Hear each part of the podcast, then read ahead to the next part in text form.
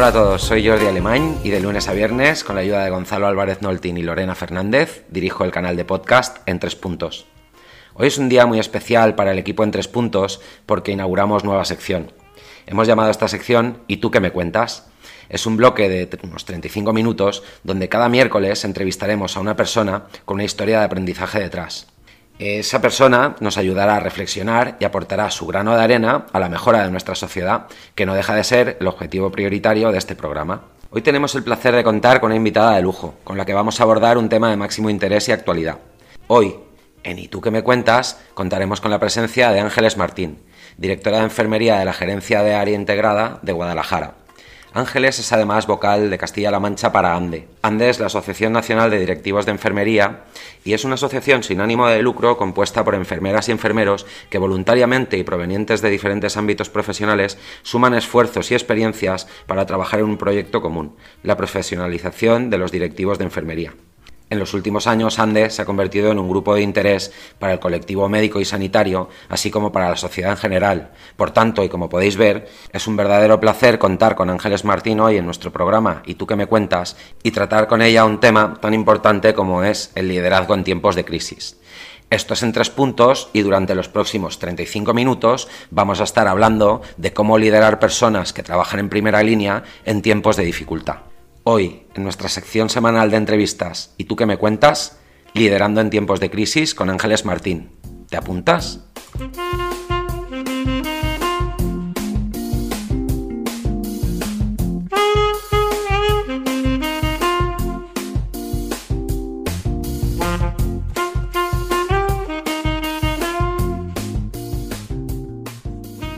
Bien, pues como os decía, hoy tenemos un invitado de lujo en esta primera edición de ¿Y tú qué me cuentas? que es la sección de entrevistas de En Tres Puntos y donde cada miércoles contaremos con la opinión de un personaje pues, relevante para el tema que estemos abordando en, en esa ocasión. El caso de hoy, como os anticipaba en la introducción del programa, es el de Ángeles Martín, que bueno, pues ha tenido la oportunidad, tanto como líder, como, como, persona y como ser humano, de vivir esta pandemia en primerísima persona. Y bueno, por su posición y, y además por su capacidad de comprensión con respecto a los demás, su empatía y todas estas virtudes que la caracterizan como una líder excepcional, hemos decidido hoy contar con Ángeles para que nos cuente, como digo, en primera persona, cuál ha sido esa vivencia. Y con esto voy a darle ya paso, porque ya la tenemos en línea, y quiero darle los buenos días y agradecerle su gratitud y sobre todo su amabilidad, más que su gratitud, que lo es, es muy agradecida, pero quiero agradecerle su amabilidad para estar hoy con nosotros y dedicarnos un ratito a contar y compartir esas experiencias. ¿Qué tal? Buenos días, Ángeles, ¿cómo estás? Hola, ¿qué tal Jordi? Pues estoy muy bien, eh, afortunadamente, y para mí es un honor estar aquí con vosotros y poder dejar pues un, un poco mis, mis, vivencias y mis experiencias y si pueden aportar algo, pues será un, placer. Seguro que sí, seguro que sí. Bueno, pues como sabes, el formato del programa es, eh, se compone de tres puntos, eh, análisis, reflexión y propuesta de solución. Y hoy con tu presencia queremos eh, arrancar el programa haciendo un análisis libre, pero sobre todo desde ese ángulo de líder y, esa combinación de ser humano, pues resiliente y con capacidad empática, que nos cuentes desde, esos dos ángulos cómo se ha vivido en el sector enfermería, un sector tan sacrificado y tan comprometido, esta dura pandemia. Bueno, pues realmente empezaría con un pensamiento, porque eh, puede ser de otra manera. Somos líderes de profesionales y no podemos ser líderes sin ellos. Eh, indudablemente a nivel de liderazgo eh, la, una transformación, una adaptación eh, brutal, total. Realmente eh, quizá, desde luego para mí, ha sido la experiencia profesional más dura que yo he vivido en mi larga mm, carrera profesional ya. Y diría que posiblemente también a nivel personal, si dejamos a un lado pues aquellas experiencias duras como pueden ser las pérdidas personales, ¿no? Eh, estar eh, en una situación amenazada a nivel global, eh, las fronteras están cerradas, estamos aislados, Esto mm, en, las organizaciones y en las organizaciones sanitarias pues ha requerido de unas, gran, unas grandes dosis de, energía, yo diría de fuerza eh, y un gran poder de resolución realmente. Es verdad que nos vimos de para otro y fue de un día para otro, eh, aunque ya llevábamos trabajando tiempo en esta posibilidad, pues la realidad supera la ficción. Y al final pues nos vimos eh, enfrentados a la incertidumbre, a nuestros propios miedos. Lo mejor es enemigo de lo bueno y teníamos que actuar, teníamos que actuar. Eh, teníamos que tomar decisiones que eran decisivas en corto plazo, pero con una visión de futuro, con una visión de qué iba a pasar, de qué iba a pasar. Y si esto ha hecho, eh, como punto positivo, ha, habido también un gran liderazgo clínico y con la ayuda de los gestores como facilitadores, eh, yo creo que ha, ha sido una apuesta muy, muy ventajosa. Durante el comienzo de la crisis, pues todos los mecanismos de, organización pues a funcionar sin tregua, sin, sin descanso, ¿no? Mm, nos veíamos buscando infraestructuras, abriendo unidades, abriendo servicios de, y unidades de cuidados intensivos. Todos habéis escuchado en las noticias eh, cuál ha sido la situación y se tuvieron que flexibilizar procesos. Eh, en una primera etapa los hospitales sufrieron una embestida terrible. Los profesionales se vieron desbordados y sometidos a una presión inimaginable en recursos humanos hemos tenido que liderar una total eh, adaptación.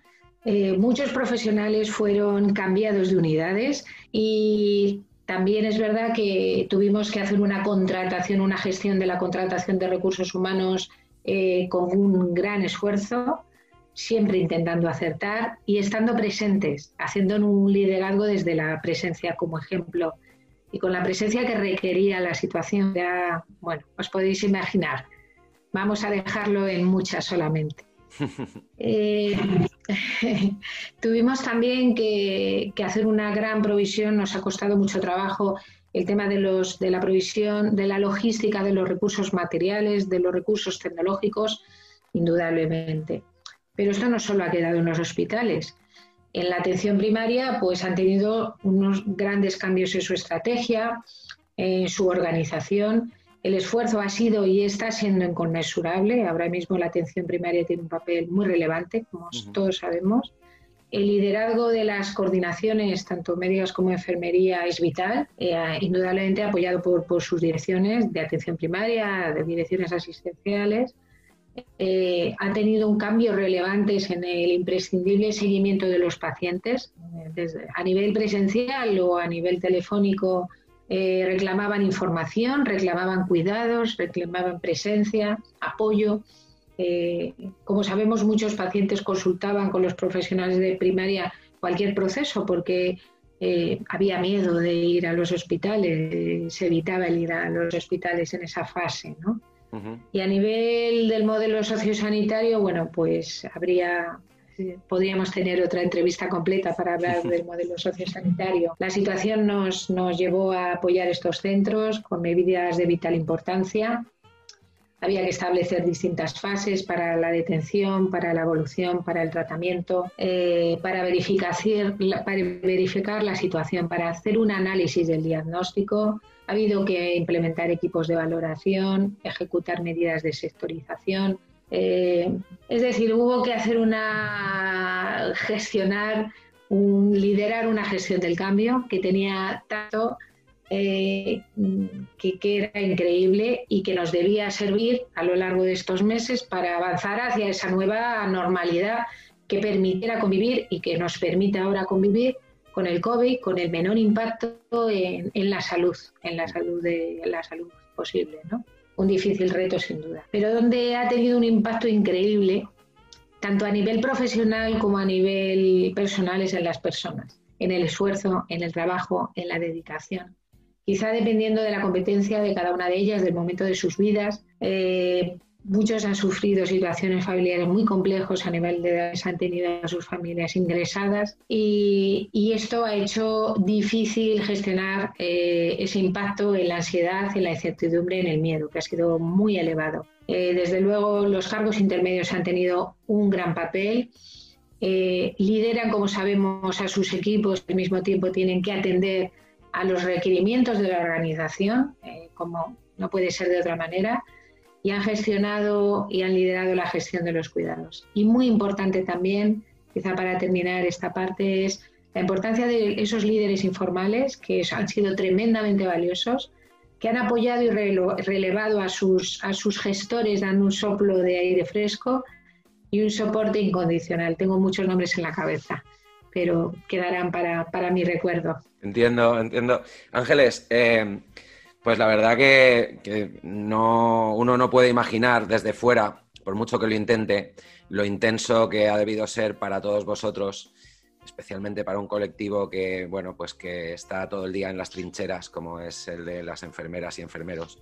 Una situación tan inesperada y tan de dimensiones tan, bueno, pues eh, inimaginables, ¿no? Porque ni en el peor de los sueños, ni en la peor de las películas de ciencia ficción, que algunas nos tienen muy acostumbrados a hablar de este tipo de, situaciones de virus y pandemias, pues ni siquiera en esos escenarios tan de, bueno, apocalípticos y distópicos, somos capaces los seres humanos de imaginar la situación por la que habéis pasado. Así que, bueno, te reitero eh, nuestro agradecimiento. Quiero aprovechar, aunque yo no soy nadie para tomarme estas libertades, pero agradeceros a todo el colectivo y al colectivo enfermeros y colectivo médicos el esfuerzo y el compromiso que habéis mostrado a lo largo de la pandemia, que ha sido de verdad eh, para guardar en el recuerdo colectivo por los siglos de los siglos.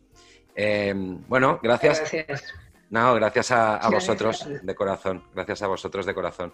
Y vamos a dar ya paso al bloque 2, que es eh, la reflexión y de nuevo, te quiero plantear desde tu posición de liderazgo de un sector tan, tan comprometido y tan impactado por, la COVID-19, ¿cuáles son las reflexiones que te has llevado a casa como ser humano y como, bueno, como líder de esos grupos de personas que necesitaban tanta, bueno, tanta guía, tanta certidumbre y tanto ánimo para poder afrontar el día a día en unas condiciones tan dramáticas? ¿Cómo, qué, qué reflexiones te planteas como ser humano y qué reflexiones te gustaría compartir con nosotros? Pues eh, yo creo que en esta situación todos hemos reflexionado mucho. La situación de, la pandemia que se mantiene en este momento eh, nos, ha permitido y nos ha obligado a, reflexionar sobre la vida y sobre el mundo. Eh, yo todos los días, cuando iba hacia el hospital y cuando venía, porque en el hospital era más complicado eh, el, poder pensar, pero veía ese mundo parado, ese mundo, eh, bueno, pues eh, con el aislamiento, no veías a nadie y decías, bueno, esto como tú bien dices, supera la afición. Y, creía que, que, teníamos que buscar un mundo diferente, un mundo mejor. El sistema sanitario tiene que, el sistema sanitario tiene que repensarse, sin duda, al igual que otras organizaciones una de, mis mayores reflexiones. La nueva normalidad ¿no? a la que debemos dirigirnos yo creo que tiene que convertirse en una mejor normalidad. Si no, eh, no habremos avanzado lo suficiente. Creo que tenemos que aprovechar esta crisis para identificar los puntos de mejora, tanto en el ámbito sanitario como en otros, y, las bolsas de ineficiencia, que yo creo que tenemos mucho margen de mejora ahí, y ponernos a ello. Tenemos que evaluar la respuesta sanitaria realizada y reflexionar sobre qué modelo sanitario y social tenemos que, establecer tras el COVID. Hay que evaluar la situación de manera profunda, sin duda, sin duda. Aunque es importante ir estableciendo pues, las distintas fases, como estamos haciendo, en cuanto a la transición de las medidas, las decisiones, los cambios, tener una perspectiva a largo plazo, es importante considerar desde mi punto de vista, que esta crisis puede convertirse en una, una oportunidad. Debe cambios de modelo que, que eh, establezcan nuevas estrategias para acceder de manera diferente, por ejemplo, a la sanidad.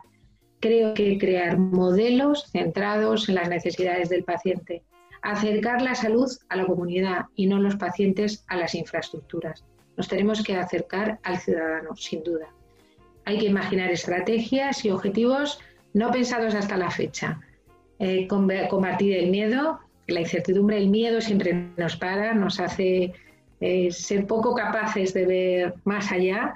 Eh, sé que es difícil, yo lo he vivido, como no, y hay que transformar las organizaciones, repensar los procesos en clave de innovación asistencial. Yo creo que es vital potenciar la atención primaria. Tenemos encima grandes retos. Tenemos el reto de la cronicidad, de la dispersión geográfica, de la despoblación y hay que desarrollar las competencias, hay que elaborar planes de atención integral al paciente crónico complejo, pivotados sobre el paciente y sus necesidades. Y desde luego también hay que establecer indicadores de evaluación, que sepamos si lo que estamos haciendo está teniendo resultado. Para esto creo que la enfermería tiene un papel imprescindible en esta realidad, en esta necesidad. Las enfermeras gestoras de casos en los sitios que se han implantado pues han demostrado que mejora la percepción del paciente y el servicio que se presta. Yo creo que tenemos eh, una esperanza de vida muy larga, pero eso tiene que ir acompañado de una calidad de vida y una calidad de vida percibida. También creo que es muy importante desarrollar la coordinación entre la atención hospitalaria, la atención primaria y la atención sociosanitaria y fomentar la coordinación también con los sistemas de salud, salud pública y bienestar social. Hay que contar con planes de contingencia. Eh, nunca es pronto, nunca es pronto para estar preparados. Eh, quizá nos haya cogido en algún caso con el pie con el pie en otro lugar, ¿no? Y bueno, si es así, si hemos tenido que bajar escalones, pues tenemos esos escalones, nos habrán ayudado a subir más rápido, no pasa nada, hay que aprender.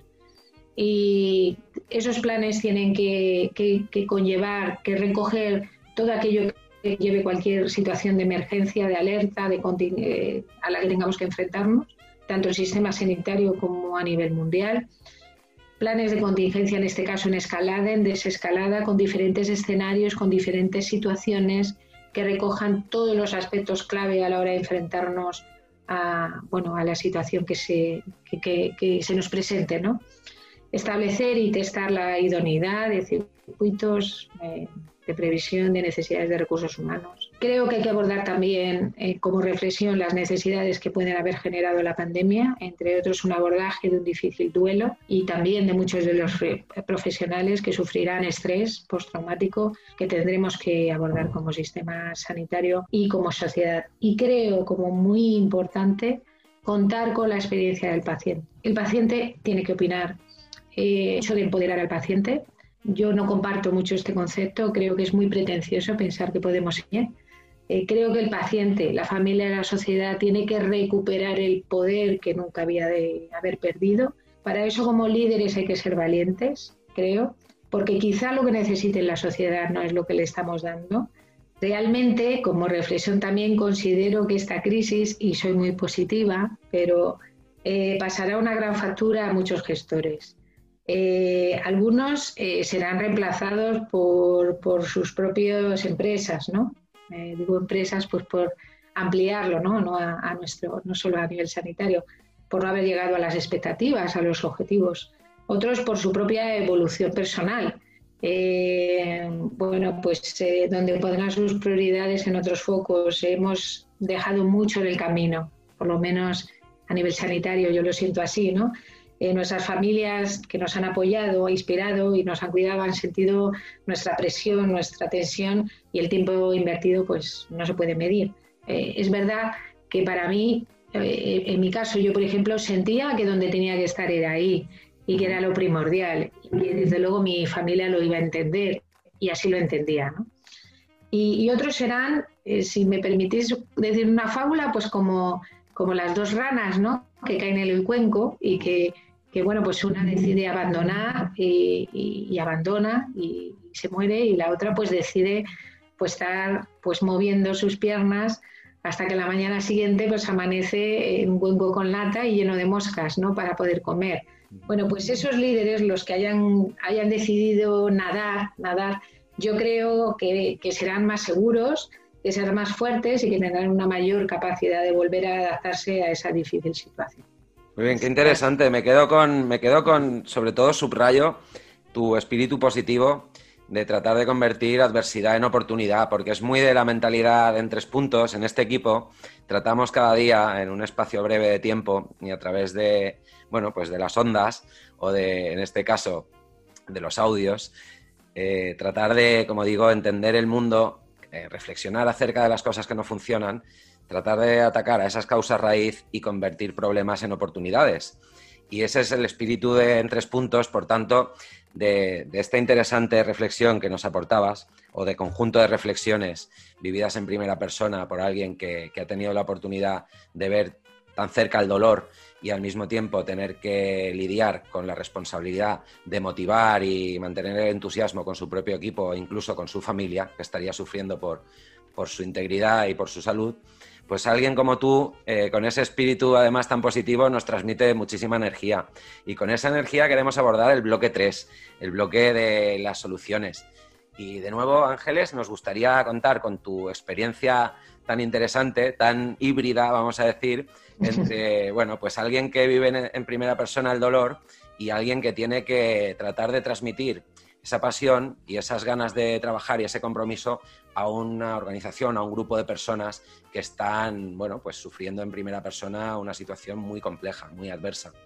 ¿Qué recomendaciones nos harías como líder y como ser humano aquellos que tenemos la obligación y aceptamos la responsabilidad de guiar a otras personas, tanto en las duras como en las maduras, que se suele decir? ¿Qué consejos o qué propuestas de solución nos aportas para este último bloque, Ángeles? Pues empezaría, eh, tengo claro cómo empezaría, ¿no? Creo que tenemos que dirigirnos a una profesionalización de los gestores, sin duda. Eh, para desempeñar estos puestos es imprescindible una formación y además que esa formación sea continuada. Una formación que esté dirigida pues, a aspectos relacionados indudablemente con la organización, con la legislación, con la financiación, con la logística, pero a su vez con competencias, con habilidades, con eh, conocimientos relacionados con los intangibles. Creo que es imprescindible. Cualquier organización lo exige y la complejidad de las organizaciones sanitarias lo hace imprescindible. Eh, los gestores que tienen al frente las instituciones sanitarias, pues están gestionando un, nivel importantísimo de recursos económicos, eh, con las políticas de salud de las comunidades del país, pero sobre todo gestionan personas, personas como profesionales y personas que son nuestros clientes, eh, nuestros pacientes. Y por eso eh, el, ser capaces de, estar formados para llegar a lo intangible me parece imprescindible. Os hablaré de una experiencia, si me permitís, desde el corazón de mi propia, de mi propia visión de, este, de esta pandemia, cómo ha ido como líder pensar eh, cómo eh, reflexionar y cómo, aunque, aunque creas que vas por, por el buen camino, tienes que bajar ese escalón del que hablaba antes. Cuando empezó la crisis, yo creo que subimos una montaña con una gran pendiente, una subida cruel. Eh, con, con, grandes requisitos. Pensábamos que llegar a la meta, todos pensábamos que al llegar a la meta pues estaríamos muy bien, pero era un, un espejismo realmente al comenzar a bajar pues vimos cómo nos dolían las rodillas y cómo, cómo nos dolía el alma. Y yo sentí realmente cómo se había impuesto o, había la energía de una tristeza y de un cansancio muy acusado, muy acusado. Es verdad que yo en ese momento, en mayo, junio, pues ya pensaba pues eh, intentar ilusionar con la recuperación de proyectos del 2019, proyectos eh, que teníamos allí, sobre todo porque el año 2020 era el año mundial para la enfermería y las matronas. Y, bueno, teníamos grandes proyectos de desarrollo y desarrollo en el liderazgo. Pero nos reunimos, eh, hablamos, escuchamos a cada uno, la verdad de cada uno, cómo se había sentido, cuáles habían sido sus emociones, que habían echado de menos en esa situación. Ellos y yo hablamos de nuestra verdad y, yo tuve claro el objetivo, para mí fue revelador, había que parar, será el objetivo, había que recomponerse para seguir caminando, para avanzar, porque había que subir otras montañas. Creo que esa es una de, de, las formas de mejorar del líder. Hay que intentar aprender y aprender del equipo, aprender de cada una de las oportunidades que tengas. La formación será vital, es vital, como decíamos, hay que profesionalizar, hay que hacer una formación. Y además creo que la formación es cultura, hay que crear cultura de formación, hay que utilizar todas las tecnologías que tenemos a nuestro alcance, porque también es verdad que a veces no la formación llega a la medida que queremos. Eh, hay que crear redes de formación, hay que ver, hay que repensar cómo aprendemos. Eh, hay muchas tecnologías ahora mismo, la simulación, la gamificación, los big data, tenemos muchos medios para poder hacer una formación diferente y será vital. Hay que mejorar en comunicación. El líder tiene, yo creo que tiene margen de mejora en comunicación. Tiene que aprender a comunicar de forma, de forma que llegue a todos, eh, a todo el que tenga que llegar. De hecho, creo que pueden ser líderes de opinión en, en, esta pandemia. Eh, hay que eh, comunicar de forma con credibilidad, con coherencia, con un lenguaje claro que sirva para el que esté escuchando, porque si no es, difícil llegar. Tenemos que eh, saber que los que queremos que nos entiendan, que, hemos sabido transmitir ese mensaje. Eh, hay que crear líderes, tenemos que eh, poner mucha energía en hacer que los líderes tengamos líderes resilientes, que tengamos líderes, hay que transformar el liderazgo, debemos de ir hacia un liderazgo transformacional, hacia un liderazgo eh, abierto al cambio, eh, tenemos que tener líderes empáticos que sepan escuchar, que, sepan ponerse en la piel del otro y a la vez que tengan la firmeza que requiere ese liderazgo, la responsabilidad de tomar esas decisiones que, que hay que tomar. Y todo esto eh, creará, creará, si somos capaces de crear líderes mejores, pues creará organizaciones más potentes y más irresistibles. Yo creo que es importante eh, que cuidemos a cada uno de los de nuestros profesionales, de nuestros mandos intermedios. Creo que es muy importante empoderar. Aquí sí que creo que es importante la palabra empoderamiento. Tenemos que empoderar a los, a los mandos intermedios. Tienen un papel importantísimo en las instituciones y tenemos que intentar retener el talento, atraer y retener el talento. No podemos dejar que en este momento se nos vayan los brillantes. También creo que hay que trabajar la gestión emocional en los equipos. En estos contextos de crisis elevada es totalmente imprescindible. La alta complejidad marca esta necesidad. Esto mejorará la cohesión del grupo, sin duda.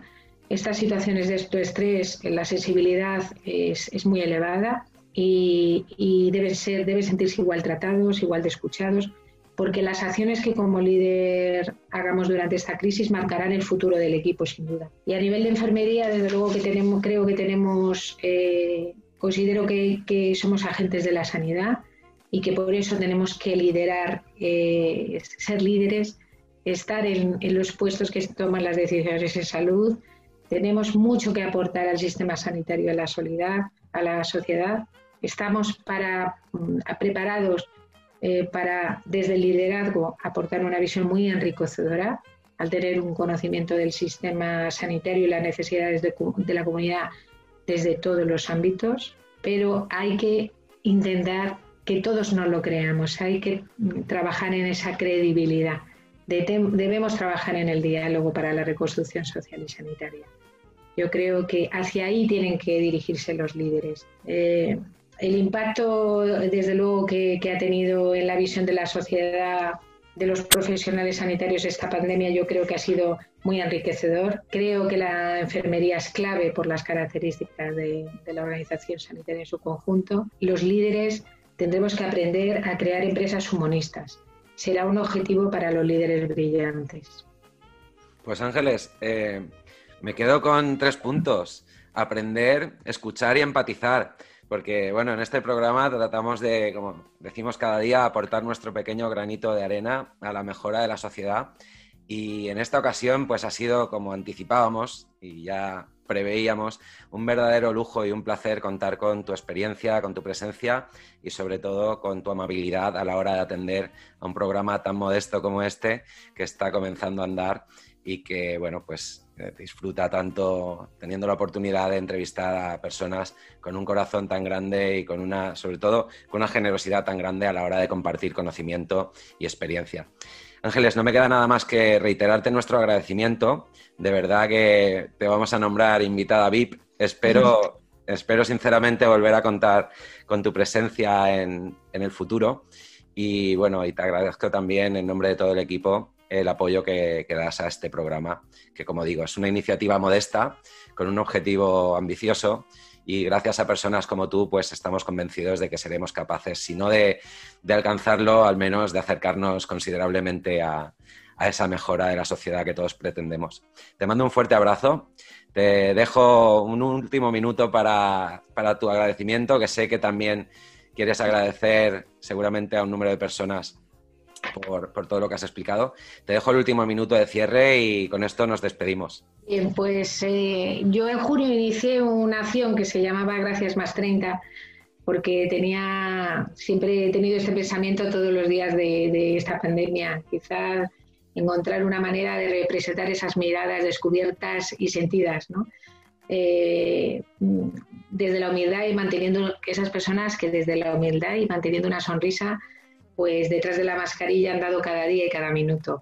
Eh, mi agradecimiento es para todas aquellas personas, equipos, organizaciones, asociaciones empresas anónimas eh, que han mostrado su solidaridad, que han reconocido eh, y han apoyado el trabajo, que han estado ahí, que han mostrado tanto y que me han enseñado tanto. Pero hoy, mis gracias más 30 van para ti, Jordi, por hacer posible que hoy haya podido mostrar desde el alma eh, como hemos vivido y vivimos la pandemia, pues las personas que desde la gestión queremos liderar y aportar un grano de arena a la formación de una montaña y a los, a que consideramos que, el aleteo de una mariposa pues puede crear un tsunami y, me gustaría que este tsunami fuera de desarrollo y de crecimiento y fuera un tsunami que al final consiguiera que este mundo fuera un mundo mejor. Y nada más, eh, pues... totalmente agradecida, de verdad. Bueno, pues ya sabes que el agradecimiento es mutuo y de bien nacidos es ser agradecidos, así que como digo, en nombre de todo el equipo y en nombre de todos los que nos escuchan, muchas gracias por tu participación hoy en este primer y tú que nos cuentas, que ha sido realmente tanto emocionante como enriquecedor en, en términos intelectuales. Te mando un fuerte abrazo, Ángeles, cuidaros mucho, un abrazo para tu familia también y estamos en contacto en las próximas semanas. Un abrazo, Jordi. Hasta ahora, chao. ahora.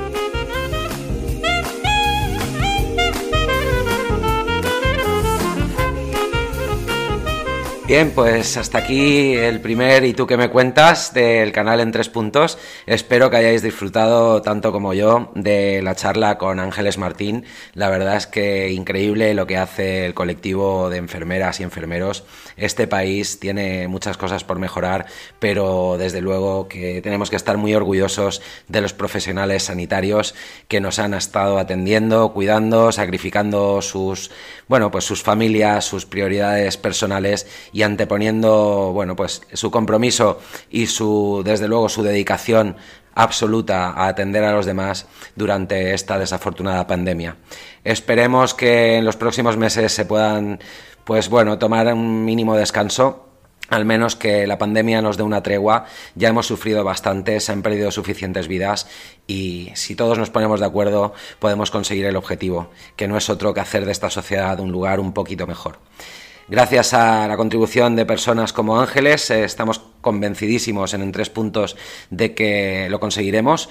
Y nada más, solamente agradeceros como cada día que hayáis estado con nosotros, el apoyo que nos estáis dando, que desde luego es, estamos, eh, bueno, pues muy, muy, muy contentos de recibir tantas muestras de afecto, cariño, tantas críticas constructivas que nos permiten ir mejorando. No olvidemos que somos verdaderos novatos de este medio y hacemos lo que podemos y desde luego lo que sí que ponemos y os podemos garantizar es que ponemos toda la pasión, todo el entusiasmo y todas las ganas en hacerlo lo mejor posible. Esperamos que se note. En nombre del equipo en tres puntos, muchas gracias. Podéis seguirnos y suscribiros en la página web www.entrespuntos.com y si ya lo habéis hecho, podéis eh, ayudarnos a difundir a través de las redes con vuestros amigos, conocidos, familiares, etcétera. Estaremos muy agradecidos porque, bueno, cualquier apoyo en estos cuando un proyecto está arrancando es eh, vital.